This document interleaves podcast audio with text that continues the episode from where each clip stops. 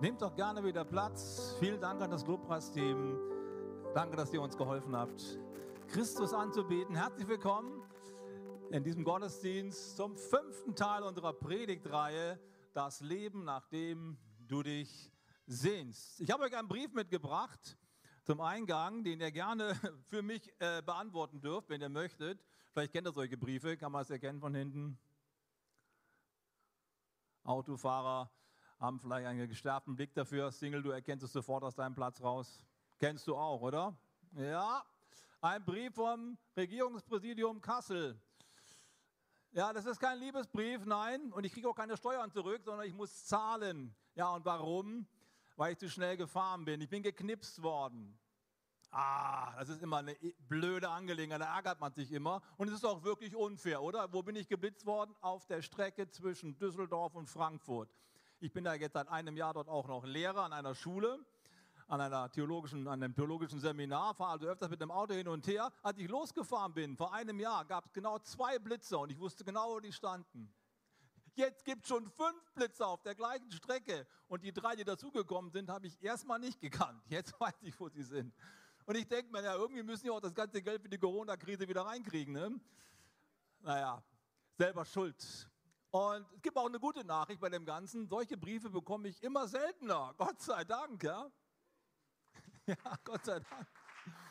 Einige von den Jungen sagen vielleicht, ja logisch, Pastor, du wirst langsam alt, ne? Und langsam, ne? Wahrscheinlich fährst du jetzt irgendwie so um Kadett oder so und äh, bist ruhiger geworden. Ja, ich bin tatsächlich ruhiger geworden, Gott sei Dank, und klüger bin ich auch geworden. Und vor allen Dingen möchte ich immer gelassener werden und aus der Hektik rauskommen, die unser Leben so oft kennzeichnet. Heute Morgen möchte ich über den Unterschied sprechen, über, von beschäftigt sein und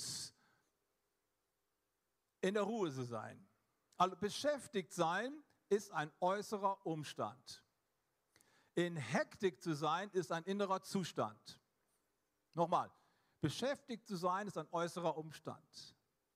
In Hektik zu sein ist ein innerer Zustand. Da gibt es einen großen Unterschied. Was ich sagen möchte ist, viel zu tun zu haben bedeutet noch lange nicht in Hektik zu leben und in einem zu hohen Lebenstempo unterwegs zu sein. Aber die Gefahr dafür ist natürlich gegeben. Ich möchte gerne mit euch darüber nachdenken heute, wie es uns gelingen kann, im Aufblick auf Jesus Christus unser temporeiches Leben in den Griff zu bekommen und nicht in Hektik zu verfallen, sondern in eine innere Ruhe reinzukommen. Es geht bei der Nachfolge Jesu Christi nicht darum, weniger zu tun, sondern weniger angespannt zu sein. Und das Geheimnis, wie das funktionieren kann, können wir in dem Leben von Jesus Christus entdecken. Zunächst aber ist es mal ganz wichtig, so eine ähm, realistische Bestandsaufnahme zu machen. Wo stehen wir eigentlich? Ich glaube, da sind wir uns relativ einig, dass wir in einer Zeit leben, die äh, von einem eigentlich zu hohen Tempo geprägt ist, oder? Das Tempo wird immer schneller. Ich bin der Historiker, das wissen einige von euch. Und wenn man das vergleicht mit dem Leben im Mittelalter, gab es überhaupt keine Trennung zwischen Alltag und Freizeit und Arbeit, irgendwie war alles eins. Die Leute haben viel langsamer gearbeitet. Zwar pausenlos bis zum Abend hin, aber irgendwie war es sehr, sehr entspannt. Es war nicht so hektisch und so unterteilt wie bei uns heute. Und, ähm, aber wir leben halt nun mal in dieser Welt. Wir können ja nicht einfach rausgehen. Das Erste, was ich feststelle, ist, dass unsere Gesellschaft von, davon geprägt ist, dass Menschen nicht mehr warten können. Die halten es nicht mehr aus, länger irgendwie warten zu müssen. Horst Schulze, er war früher CEO von einer großen Hotelkette, hat es mal in einem Vortrag so gesagt. Er sagt, vor 100 Jahren war die durchschnittliche Wartezeit an der Hotelrezeption, die auch akzeptiert war, vier Minuten. Dann hast du ein gutes Hotel geführt, wenn Leute vier Minuten warten mussten, bis sie ihren Zimmerschlüssel bekommen haben. Heute ist die maximale Zeitdauer, die Menschen aushalten und es halt angenehmer finden, 40 Sekunden. Spannend, oder? Menschen können nicht mehr warten, werden unruhig. Nun, ich bin nicht so häufig jetzt tagtäglich in irgendeinem Hotel, von daher gibt es andere Lebensbereiche, äh, wo mir das deutlicher wird. Autofahren zum Beispiel. Ja? Autofahren ist so ein typischer äh, Punkt, wo wir merken können, dass wir gestresst sind oder auch nicht. Ich versuche mal mit reinzunehmen. Düsseldorf, Raschauer, morgens oder abends zwei Spuren oder sogar drei Spuren und du kommst auf eine große rote Ampel zugefahren. Was machst du, wenn du es eilig hast? Und ich kann euch sagen, wie ich es mache. In Bruchteilen von Sekunden scanne ich die verschiedenen Spuren ab, welche für mich am günstigsten ist. Da gibt es ein paar Kriterien. Welche Autos stehen in den Spuren? Baujahr, Fabrikat, wie viel PS könnten die haben? So meine erste Kriterienstufe. Das läuft so unbewusst ab. Die zweite Kriterienstufe ist, wer sitzt am Steuer? Ja? Ist ja auch ganz wichtig. Junge Leute, alte Leute und so, ja, so Macho-Typen sagen auch vielleicht Frauen ne? oder Frauen mit Kindern. Darf man ja heute gar nicht mehr so sagen. Aber was uns alles so durch den Kopf geht, wenn wir angespannt sind, ist manchmal nicht mehr angemessen. Das ist genau das Problem. Wir übertreten Grenzen, wenn wir in Hektik sind. Das ist Gefährliche dabei. Na klar, logisch, eine Frau mit zwei Kindern im Auto fährt logischerweise nicht so schnell an wie jemand, der da im Spider sitzt und äh, vielleicht gerade das Auto von seinem Vater hat. Ist da klar. Und wenn du hektisch bist, dann scannst du alles ab und guckst, welche Reihe ist am besten. Und wenn du dann die falsche gewählt hast, bist du völlig enttäuscht, weil du bei der nächsten roten Ampel wieder warten musst. Kennst du solche Gefühle? Hallo, lass mich bitte nicht alleine, ja? So geht es mir manchmal, vor allen Dingen in Düsseldorf. Düsseldorf habe ich erst richtig so, da habe ich erst so richtig kennengelernt, wie aggressiv Autoverkehr sein kann. Hupen, schimpfen, motzen und weh, du bist nicht schnell genug am Start. Das ist dann schon so, da kann man mit reingerissen werden. Da muss man echt aufpassen. Wie kann ich es schaffen, gelassen zu bleiben, wenn meine ganze Umgebung angespannt ist? Das kannst du im Düsseldorfer Verkehr sehr, sehr gut lernen. Es gab mal, eine, äh, gab mal eine, ein Experiment mit Mäusen vor einigen Jahren, hat man Mäusen Aufputschmittel gegeben. Die sind so wild geworden, die tanzen wie verrückt darum, dass sogar eine Maus, die gar kein Mittel bekommen hat, nach zehn Minuten tot war. Die ist einfach angesteckt worden von der Hektik. Weißt du, unser Problem ist, dass wir quasi in einem Umfeld unterwegs sind, was angespannt ist. Und wenn wir nicht aufpassen, wenn wir nicht äh, Mechanismen gefunden haben, um dem zu widerstehen, werden wir mit reingerissen in einen ungesunden Strudel, wo wir Grenzen überschreiten, wo wir ungerecht werden oder aus der Haut fahren. Ein zweiter Bereich, wo ich das merke, wo es mit dem Warten echt schwierig ist, ist im Supermarkt. Supermarkt hat ja manchmal auch so mehrere Spuren, ne? wenn mehrere Kassen geöffnet sind. Da geht es mir genauso wie beim Autofahren. Ich komme also mit meinem Wagen angerollt und ich gucke, oh, drei, drei Kassen sind offen, riesige Schlangen. Dann fange ich an zu scannen. Wie viele Sachen liegen in den einzelnen Einkaufskörben? und wo komme ich am schnellsten durch? Und dann frage ich natürlich auch, wer steht hinter dem Wagen? Sind es junge Leute, ältere Leute? Wird er, mit, wird er bar bezahlen? Wird er mit Karte bezahlen? Lauter solche Sachen gehen einem durch den Kopf.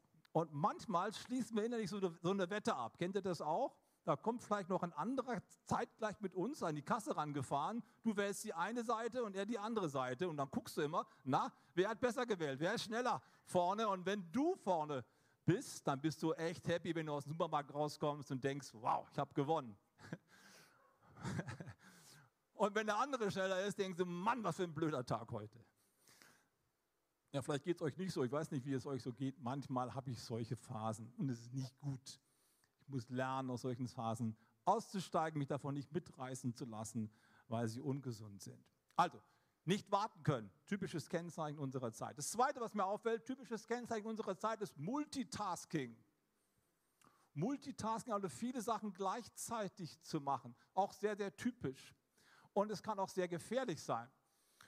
Gefährlich ist es zum Beispiel, wenn du ein Handybenutzer bist und unter, auf der Straße unterwegs bist und ständig auf dein Handy schaust. Woran erkennt man Leute, die, gefährden, die den Straßenverkehr gefährden? gefährden? Nicht am Alter, sondern am Handy.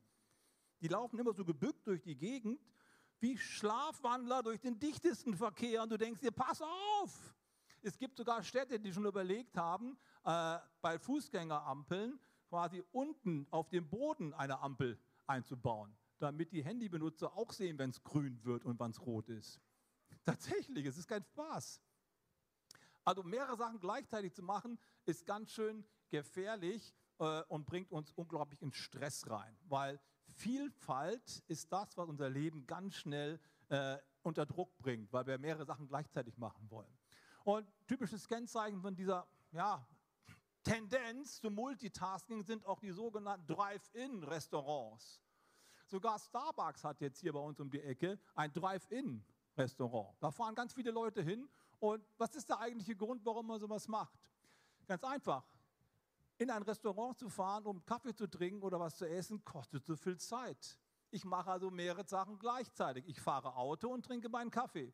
Ich fahre Auto und esse meinen Burger. Ich fahre Auto und telefoniere. Ich fahre Auto und rasiere mich morgens. Ne, mit dem Akku geht das. Oder ich fahre Auto und höre mir die Bibel an, wenn man fromm ist. Ne?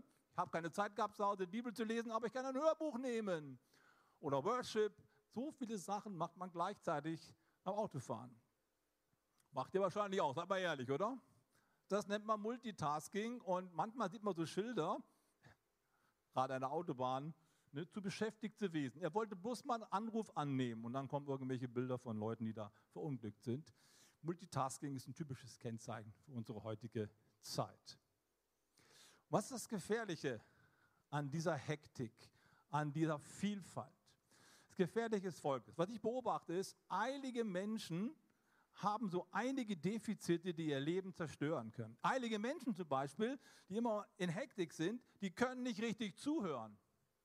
Schon mal aufgefallen, wenn dir jemand während des Gespräches kräftig zunickt, obwohl du noch gar nicht fertig bist, dann weißt du, der gerne, der möchte gerne, dass du schneller sprichst und zum Ende kommst, weil er nicht mehr warten kann.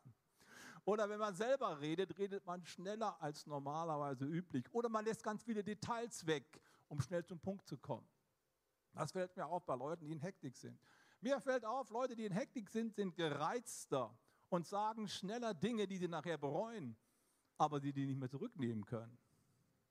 Gereizte Menschen können sich nicht erfreuen an der Schönheit der Natur, einer Blume oder an den Wolken oder an den Sternen, am Wind, der morgens durch die Wetter rauscht, durch die Blätter rauscht oder am Vogelgesang.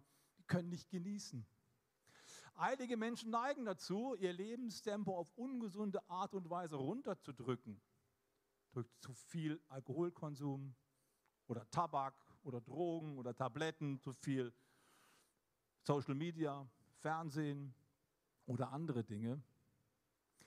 Eilige Menschen sind auch dann eilig, wenn es gar nicht nötig ist. Mir ist das schon ein paar Mal aufgefallen. Gestresste Menschen können selbst im Urlaub nicht richtig runterkommen. Alles muss irgendwie schnell gehen. Buffet, du hast Zeit, zwei Stunden zum Frühstück, aber es muss ganz, ganz schnell gehen. Warum eigentlich? Weil du nicht runterkommst. Du bist auch dann schnell, wenn es nicht nötig ist. Und das Schlimmste ist, einige Menschen können nicht lieben. Liebe und Hektik schließt sich aus. Das ist das Gefährliche. Du versuchst durch Eile, durch mehr Tempo, mehr zu schaffen im Leben und mehr zu erreichen im Leben und am Ende erreichst du weniger. Du nimmst Schaden an deiner Gesundheit, deine Beziehungen leiden, die Menschen, denen du Treue und Liebe versprochen hast, kommen zu kurz. Und viele andere Dinge machen unser Leben am Ende kaputt schneller ans Ziel kommen zu wollen, ist oft eine Sackgasse. Wo kommt das eigentlich her, diese Hektik, dieses Lebenstempo, dieses Multitasking? Ich habe euch einen Bibeltext mitgebracht, der uns zeigt, welcher Geist eigentlich dahinter steckt. Ich spreche über den Geist des Teufels. Mal ganz platt rausgesagt. In Offenbarung, Kapitel 12, lesen wir, was das Wesensmerkmal des Teufels ist, des Bösen. Das ist ein sehr interessanter Text. Hier heißt es, es entbrannte ein Kampf im Himmel. Der Erzengel Michael und seine Engel kämpften gegen den Drachen und der Drache siegte nicht. Und ihre Stätte wurde nicht mehr gefunden im Himmel. Und es wurde hinausgeworfen, der große Drache, die alte Schlange, die da heißt Teufel und Satan, der die ganze Welt verführt. Er wurde auf die Erde geworfen. Wehe aber der Erde und dem Völkermeer, denn der Teufel ist zu euch herabgekommen. Er ist voller Zorn und jetzt kommt's, weil er weiß, dass ihm nur noch wenig Zeit bleibt. Er weiß, seine Uhr läuft ab. Er weiß, seine Zeit ist bald zu Ende. Und deswegen ist er unglaublich zornig und unglaublich aktiv und seine Strategie ist es, Menschen mit reinzureißen in seine eigene Hektik und ständig auf Trab zu halten und ständig in Bewegung zu halten, dass wir ja nicht anfangen, mal nachzudenken über unser Leben, warum wir geschaffen wurden, zu welchem Ziel wir geschaffen wurden, worauf es wirklich ankommt. Ständig in Bewegung zu sein, ist genau das, was der Teufel möchte. Das ist das Kennzeichen unserer Welt. Es dreht sich immer schneller und es ist so schwierig, mal runterzukommen, einfach mal sich rauszunehmen, zu reflektieren. Hallo, hallo, um was geht es eigentlich? Was ist wirklich wichtig? Könnt ihr mir folgen? Das ist so meine Analyse. Das ist die Welt, in der wir leben. Wir können da nicht einfach aussteigen. Und ich werfe auch keinem das vor, dass wir in so einer Welt leben. Es ist einfach so. Aber ich möchte lernen, innerlich auszusteigen aus dieser verhängnisvollen, diesem verhängnisvollen Teufelskreis. Ich will das Spiel nicht mitmachen. Und da hilft mir der Blick auf Jesus Christus. Von Jesus können wir drei Dinge lernen, die ich uns heute Morgen vorstellen möchte, die unser Leben in die Ruhe bringen können, eine innere Mitte bringen können, aus der heraus wir auch standhalten können. Nun sagst du vielleicht, naja, Jesus, der hat vor 2000 Jahren gelebt, da gab es keine Handys, da gab es keine äh, gab es kein Social Media, da gab es kein Kino, da gab es keine Autos. Oh, das war voll, voll entspannt. Jesus hat bestimmt ein super entspanntes Leben gehabt. Lass uns mal zwei Bibeltexte anschauen, um zu sehen, wie es ihm wirklich ging. Der erste Text steht in Markus Kapitel 6 und ich möchte euch mal vorlesen. Hier heißt es, Jesus sagte zu seinen Jüngern, kommt ihr allein an einen einsamen Ort und ruht euch ein wenig aus. Warum? Denn es war ein Kommen und Gehen und sie hatten nicht einmal Zeit zum Essen. Und sie fuhren im Boot an einen einsamen Ort, wo sie für sich waren. Da kommt schon die Strategie durch. Ne? Einfach mal rausgehen. Der nächste Text, Markus Kapitel 4, erzählt uns etwas Ähnliches, Markus Kapitel 3.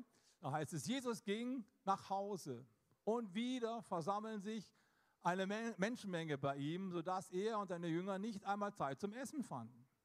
Als seine Angehörigen das erfuhren, machten sie sich auf, um ihn mit Gewalt zurückzuholen. Sie waren überzeugt, dass er den Verstand verloren hatte. Also seine Mutter, seine Brüder, seine, seine Schwestern, die waren wirklich in Sorge. Warum? Jesus ist voll im Stress, der kommt dann nicht mal zum Essen. Der muss einfach mal lernen, Nein zu sagen. Immer kommen die Menschen und stürzen sich auf ihn. Kaum kommt er in irgendein Dorf rein, alle Leute trommeln sich zusammen. Jesus ist da und die rennen zu ihm, um ihn nur irgendwie anfassen zu können. Lest mal die Evangelien, da werdet ihr sehen, dass Jesus ein unglaublich turbulentes Leben hatte. Überall, wohin er kam, stürzen sich Menschen auf ihn. War das etwa so quasi einsam auf der Insel? Ganz und gar nicht. Jesus war voll angespannt, voll herausgefordert. Sein Leben war sehr schnell. Und deswegen ist ein gutes Beispiel dafür, für die heutige Zeit, wie wir es lernen können, trotz der Turbulenzen ein Leben in der Gegenwart Gottes zu führen, ein Leben aus der Mitte herauszuführen, ein Leben, was dich nicht mitreißen lässt und dann auch richtig reagieren kann. Drei Dinge kann ich von Jesus lernen. Das erste ist, Jesus, und das ist ein großes Geheimnis, ist absolut fokussiert gewesen in seinem Leben. Fokussiert, ausgerichtet, zielorientiert. Was bedeutet fokussiert zu sein? Fokussiert zu sein bedeutet, dass man ganz viele Dinge nicht tut, die man tun könnte. Ganz viele Dinge nicht tun, die man tun könnte. Ein paar Dinge möchte ich euch aufzählen. Jesus hat niemals geheiratet.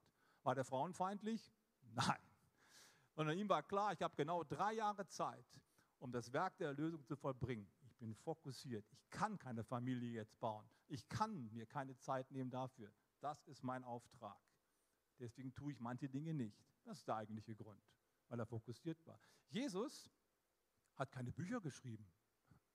Das haben andere getan. Er nicht. Er hat die Grundlagen des Reiches Gottes gelegt und sich um Menschen gekümmert. Jesus ist nicht in die Politik eingestiegen, obwohl alle das erwartet haben von ihm. Der Messias, er muss uns doch befreien, er muss uns doch raushauen und die Römer vertreiben. Hat er nicht getan, keine Politik betrieben. Jesus hat keine Weltmission betrieben, er hat keine Missionsreise gemacht wie Paulus, sondern er sagt, ich bin nur gesandt jetzt zu den verlorenen Schafen des Hauses Israel und nicht zu den Nationen. Ja, sind die anderen Nationen nicht auch im Heilsplan Gottes? Doch, aber nicht zu diesem Zeitpunkt. Das ist die Aufgabe der Apostel später gewesen und unsere Aufgabe heute. Jesus hat niemals eine Kirche gebaut. Er wäre viel zu beschäftigt gewesen mit Seelsorge und äh, Strukturen und mit Strategieplänen. Er hat keine Kirche gebaut. Er hat die Grundlagen für die Kirche gelegt und hat seinen Jüngern den Auftrag gegeben, Kirche zu bauen. Und man könnte noch viele andere Dinge anfügen. Jesus hat vieles nicht getan, weil er fokussiert gewesen ist. Fokussiert zu leben bedeutet drei, drei Eigenschaften umzusetzen. Erstens, so viel wie möglich zu delegieren an Kleinigkeiten, die nicht notwendig sind. Zweitens, das Lebenstempo möglichst zu reduzieren. Und dritten, drittens, sich auf das Ziel so weit wie möglich zu konzentrieren. Fokussiert zu leben bedeutet viel delegieren, viel reduzieren und viel konzentrieren. Und genau das ist das, was Jesus eigentlich uns sagen möchte, wenn er in Matthäus Kapitel 6, Vers 33 dieses berühmte Wort sagt, trachtet zuerst nach Gottes Reich und nach seiner Gerechtigkeit, dann wird euch alles andere zuteil werden. Das bedeutet, du wirst in deinem Leben nicht zu kurz kommen, lass dich nicht in die Hektik reinreißen, du könntest zu kurz kommen und du müsstest dich mehr anstrengen, um möglichst viel aus dem Leben rauszuholen. Nein, tu das nicht, sagt Jesus, sondern sei fokussiert, trachte nach dem Reich Gottes, nach seiner Gerechtigkeit. Dann wird all das, was zu deinem Leben auch noch dazu gehört, dir von Gott hinzugefügt werden. Ist das gut? so wichtig. Deswegen ist dieser Vers so unglaublich heilsam für uns. Es ist kein Gebot, du musst, sondern es ist unsere Chance, um in die Ausgeglichenheit reinzukommen. Er war fokussiert, eine Sache hat ihn angetrieben. Vor ein paar Jahren gab es mal einen Film, der heißt City Slickers. Vielleicht kennt ihr der eine oder andere, der gab's, den gab es auch in deutschen Kinos, die Großstadthelden hieß der. Da geht es um ein paar junge Männer, die so in den 30ern drin sind und der eine, der Hauptdarsteller, ähm, ist einfach hin und her gerissen zwischen Familie, Frau, Kinder, Beruf, Karriere, Freizeit, Abenteuerlust und irgendwie sein ganzes Leben ist boah, ständiges Multitasking. Und seine Kumpels laden ihn ein und sagen zu ihm, hey komm, wir machen mal so einen richtigen Outreach. Machen so richtig so eine Cowboy-Geschichte. Ja? So eine oder zwei Wochen setzen sie sich dann in den Westen von den USA ab und sind da als Cowboys unterwegs. Und in dieser Zeit denkt er darüber nach, wie er sein Leben auf die Reihe kriegen könnte. Und den Chief Cowboy, der da quasi diese Sache anbietet, den fragt er, was soll ich machen? Wie komme ich zur Ruhe? Und er sagt, das ist mein Zeigefinger, ne? bitte nicht falsch interpretieren, das ist mein Zeigefinger. Ja. Das Geheimnis des Lebens ist eine Sache. Das Geheimnis des Lebens besteht darin, sich auf eine Sache zu konzentrieren und nicht tausend Sachen gleichzeitig machen zu wollen. Und was ist diese Sache? Das musst du selbst rausfinden, sagt er. Ich sage dir, finde heraus, was Gott mit deinem Leben vorhat. Finde den Plan Gottes für dein Leben heraus und dann kannst du fokussiert sein. Nein, es muss nicht jeder Pastor werden.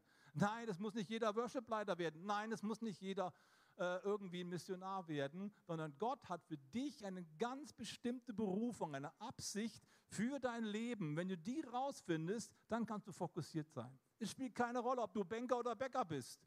Es spielt keine Rolle, ob du Krankenpfleger bist oder Tierpfleger oder Professor oder Student. Wichtig ist, dass du weißt, das, was ich tue, ist Gottes Auftrag für mein Leben. Und dann kannst du fokussiert sein. Aber erst dann. Dein Leben wird nicht stärker durch Ja sagen, sondern durch Nein sagen. Es kommt nicht darauf an, viel zu tun, sondern vielmehr das zu tun, was wirklich zählt. Und wie kann ich dann fokussiert sein? Wie kann ich das umsetzen? Wenn ich weiß, wozu ich berufen bin, was mein Auftrag ist, dann kann ich streichen, dann kann ich delegieren, dann kann ich mich konzentrieren, weil ich immer wieder prüfen kann, die neue Anfrage, die jetzt kommt, dient die meiner Berufung, dient die dem Ziel meines Lebens oder lenkt sie mich ab? Dann hast du quasi eine, ein Kriterium, an dem du streichen kannst und dich fokussieren kannst. Erster Punkt also. Habt ihr den? Total wichtig, meine erste Aufgabe für dich, finde heraus, was deine Berufung von Gott ist für dein Leben. Und wenn du da reinkommst, dann wirst du spüren, was für eine große Freude dich erfüllt und was für eine Leidenschaft dein Leben ausmacht und wie gut es dir tut. Finde deinen Platz von Gott im Leben. Zweitens, Jesus hat sich regelmäßig Auszeiten genommen. Nun, wir haben eben ein paar Bibeltexte gelesen, wo das deutlich wird, ähm, dass er sich einfach mal ausgeklinkt hat, ins Boot gestiegen, weggerudert ans andere Ufer, um einfach runterzukommen. Das ist ein Bild dafür, dass wir uns tagtäglich eine Zeit nehmen sollten, wo wir uns ausklinken aus dem Trubel, aus dem Alltag des Lebens und einfach zur Ruhe kommen, um uns zu fokussieren, um uns auszurichten. Jesus finden wir immer wieder morgens früh irgendwo in der Wüste im Gebet, im Gespräch mit Gott. Was hat er denn da gemacht? Nun, ich weiß, was er da gemacht hat. Er hat mit Gott gesprochen, hat mit Gott den Tag durchgesprochen. Gott, Vater, heute gehe ich nach Kapernaum. Es werden wieder ganz viele Menschen auf mich zukommen. Es werden Besessene da sein, Kranke da sein, es werden Aussätzige da sein. Wie mache ich es? Und in diesem Gespräch legt der Gott alle Situationen des Tages hin und er segnet die Menschen, denen er begegnen wird. Er weiß das schon, wem er begegnen wird. Er weiß, dass Zachäus auf dem Baum sitzt. Und er bereitet sich innerlich darauf vor. Segne die Situationen, segne die Menschen. Und genau das ist deine Chance. Deswegen würde ich dir empfehlen, fang den Tag mit so einer kleinen Auszeit an. Weißt du, die klassische stille Zeit, die wir so als Christen äh, immer wieder auch vermitteln, ist keine Pflicht. Das steht nicht in der Bibel. Aber es ist deine Chance, um aus dem Trubel des Alltags rauszukommen und deine innere Mitte zu bewahren. Deswegen empfehle ich es dir so dringend. Eine Viertelstunde ist nicht so viel, aber du wirst sehen, dass du am Ende mehr schaffst im Tag, am Tag, als wenn du das nicht machst. Martin Luther hat mal gesagt, wenn du wenig zu tun hast, bete eine Stunde. Wenn du viel zu tun hast, bete zwei Stunden. Hä? Es ist wirklich ein Paradoxon, aber eine Wahrheit. Je stärker ich innerlich vorbereitet bin auf das, was auf mich zukommt, desto besser wird der Tag laufen. Ich kann das aus meinem eigenen Leben sagen. Wenn ich fokussiert bin und innerlich zur Ruhe gekommen bin, dann brauche ich nur einmal die Treppe hochgehen, bevor ich ins Büro fahre, um irgendwas zu holen, was da liegen geblieben ist. Wenn ich nicht zur Ruhe gekommen bin, laufe ich drei oder viermal hoch. Ich verliere Zeit. Und es ist nur ein Beispiel mit der Treppe. Ich könnte noch viele andere Beispiele nennen. Du fährst los, hast was vergessen, kannst wieder umdrehen. Ne? Und so weiter und so weiter. Die Viertelstunde wird dir gut tun, um dein Leben in eine Mitte zu bringen. Erster Gedanke. Tägliche Auszeit. Und dann noch eins. Nicht nur morgens zu starten, sondern auch mittendrin im Alltag. Einfach mal innezuhalten. Wenn du mal fünf Minuten Zeit hast, setz dich mal auf deinen Bürostuhl, setz dich vielleicht in, deine, äh, in dein Zimmer, wenn du Krankenpfleger bist oder so, oder in dein Schulzimmer und denk darüber nach. Dieser Klassenraum, dieses Büro, dieses Krankenhaus oder wo ich gerade bin, in ein paar Jahren wird das für mich keine Rolle mehr spielen, weil Gott mich woanders hingesetzt hat oder weil ich ins Rentenalter gekommen bin. Das, was ich für so wichtig halte, ist dann gar nicht mehr so wichtig. Nimm dich nicht so ernst. Nimm das Leben nicht so ernst, sondern bleibe bei dem Wesentlichen. Das ist vor allem eine Beziehung zu Gott. Das Zweite ist, ich muss ein bisschen Gas geben, nicht nur tägliche Auszeiten, sondern auch öfter mal eine größere Auszeit nehmen. Das kann man natürlich nicht Tag für Tag machen. Aber Jesus sehen wir immer wieder vor großen Weichenstellungen seines Lebens, nimmt er sich mehr Zeit. Nicht nur morgens das Gebet. Jetzt zieht sich 40 Tage zurück, nachdem er getauft wurde, bevor er seinen Dienst beginnt.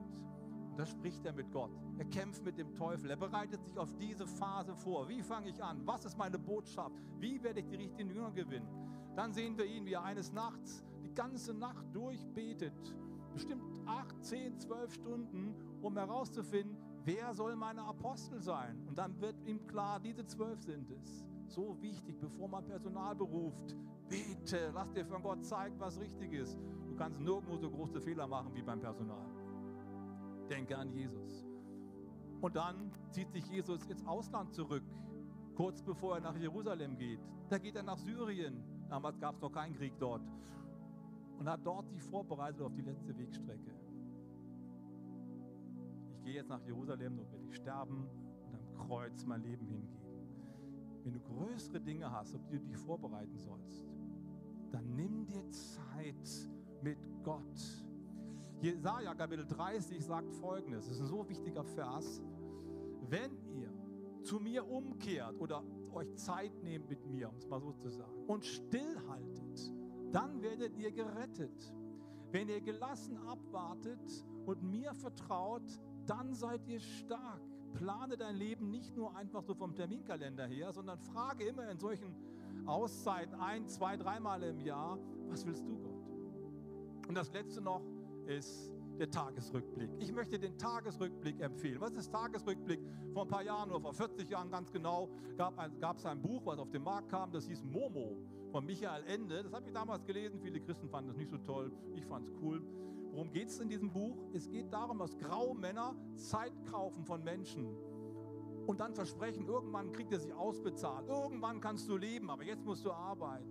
Und da ist so einer, der eine Viertelstunde abends immer am offenen Fenster sitzt und so den Tag nochmal reflektiert, alles so überlegt, wie habe ich reagiert, wie habe ich meine Arbeit gemacht, wie bin ich mit Menschen umgegangen. Und diese Zeit hat ihm unglaublich viel Ruhe gegeben. Feedback. Gib dir selber Feedback am Ende des Tages. Du startest ganz anders in den nächsten Tag rein. Vor ein paar Jahren hat ein Polizist ein Auto angehalten, was unterwegs war, weil irgendetwas hinter dem Auto herschleifte, was er nicht sehen konnte. Aber er wusste, irgendwas schleift da. Er hielt das Auto an und dann sah er es. Da schleift ein Hund hinter dem Auto her. Und zwar ein Basset. Ich weiß nicht, ob ihr ein Basset kennt. Haschpuppies, das sind diese Viecher, die ganz lang sind und kurze Stummelbeinchen haben. Die können nicht besonders gut laufen. Und das Herrchen war so sauer, weil der Hund nicht mehr Gassi gehen wollte, dass er sich gesagt hat, diesem Hund erteile ich eine Lektion. Jetzt muss er rein. Was für eine Tierquälerei. Gut, dass der Polizist kam und den Hund gerettet hatte. Der hatte sich schon ein paar Mal überschlagen. Er konnte mit dem Tempo nicht Schritt halten. Ich möchte dir sagen, vielleicht fühlst du dich genauso wie dieser Basset-Hund durch das Leben geschleift. Es ist so eine Hektik, es ist so ein Getriebe und du bist schon ein paar Mal gestürzt, hast dich überschlagen und das Leben reißt dich mit. Ich möchte heute Morgen sagen, mach einen Stopp, sei der Polizist, der sagt, nein, ich steige aus aus diesem Kreislauf des Teufels und der Hektik und ich möchte mich von Jesus hineinführen lassen in ein neues Dasein, was geprägt ist von Frieden, von Gerechtigkeit und von Freude. Wollen wir gemeinsam aufstehen und Jesus jetzt so unsere Antwort geben? Ich komme dann gleich nochmal nach oben und möchte dich einladen, deine Antwort festzumachen und Gott ein Zeichen zu geben.